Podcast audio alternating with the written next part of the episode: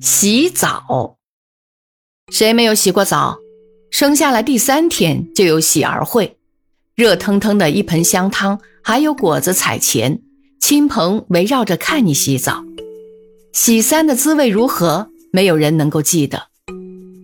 被杨贵妃用锦绣大襁褓裹起来的安禄山，也许能体会一点点洗三的滋味。不过，我想当时禄儿必定另有心事在。稍微长大一点被母亲按在盆里洗澡，永远是终身不忘的经验。越怕肥皂水流进眼里，肥皂水越爱往眼角里钻。胳肢窝怕痒，两肋也怕痒，脖子底下尤其怕痒。如果咯咯大笑，把身子扭成牛骨糖似的，就会顺手一巴掌，没头没脸的拍了下来。有时候还真有一点疼。成年之后，应该知道早雪垢子乃人生一乐，但亦不尽然。我读中学的时候，学校有洗澡的设备，虽是因陋就简，冷热水却甚充分，但是学校仍需严格规定。至少每三天必须洗澡一次，这规定比起汉律立五日得一休沐意义大不相同。五日一休沐是放假一天，沐不沐还不是在你自己。学校规定三日一洗澡是强迫性的，而且还有惩罚的办法。洗澡室里备有签到簿，三次不洗澡者公布名单。人不俊回者，则规定时间派员监视，强制执行。以我所知，不洗澡而签名者大有人在，俨如伪造文书，从未见有名单公布，更未见有人在众目睽睽之下坦一裸坦。法令涂成巨文。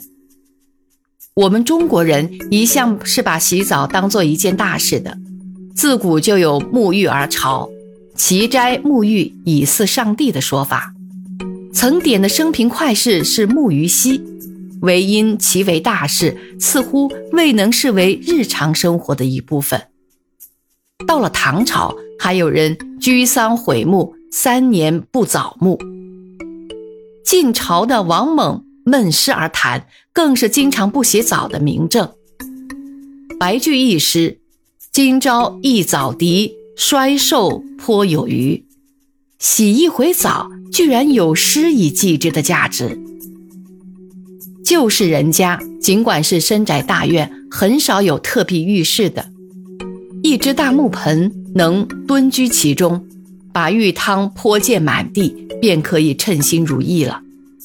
在北平，街上有的是金鸡未唱汤先热，红日东升客满堂的澡堂。也有所谓高级一点的，如牺牲瓶，但是很多人都不敢问津，倒不一定是如米氏之好结成癖，至不与人同金器，也不是怕进去被人偷走裤子，实在是因为医药费用太大。早晨皮包水，晚上水包皮，怕的是水不仅包皮，还有可能有点什么东西进入皮里面。明知道有些城市的澡堂里面可以搓澡、敲背、捏足、修脚、理发、吃东西、高枕而眠，甚而至于不仅是高枕而眠，一律都非常方便。有些胆小的人还是望望然去之，宁可回到家里去蹲踞在那一只大木盆里将就将就。近代的家庭洗澡间当然是令人称辩，可惜。颇有西化之嫌，非我国之所固有。不过，我们也无需过于自馁。西洋人之早与浴、晚与浴，一天呼洗两回，也只是很晚近的事。罗马皇帝卡拉凯拉之广造宏丽的公共浴室，容纳一万六千人同时入浴，那只是历史上的美谈。那些浴室早已由于蛮人入侵而沦为废墟。早期基督教的禁欲趋向又把沐浴的美德破坏无疑。在中古期间的僧侣是不大注意他们肉体上的清洁的，与其早于水，宁早于德，大概是他们所信奉的道理。欧洲近代的修女学校还留有一些中古遗风。女生们隔两个星期才能洗澡一次，而且在洗的时候还要携带一件长达膝部以下的长袍作为浴衣。脱衣服的时候还有一套特殊技术，不可使自己看到自己的身体。英国维多利亚时代之星期六晚的洗澡是一般人民经常有的生活项目之一，平常的日子大概都是不宜沐浴。我国的佛教僧侣也有关沐浴的规定，请看《百丈清规六》：斩浴服，取出浴具于一边，解上衣，未卸直坠，先脱下面裙裳，以脚部为身，方可系浴裙。将坤腿裤卷者纳服内。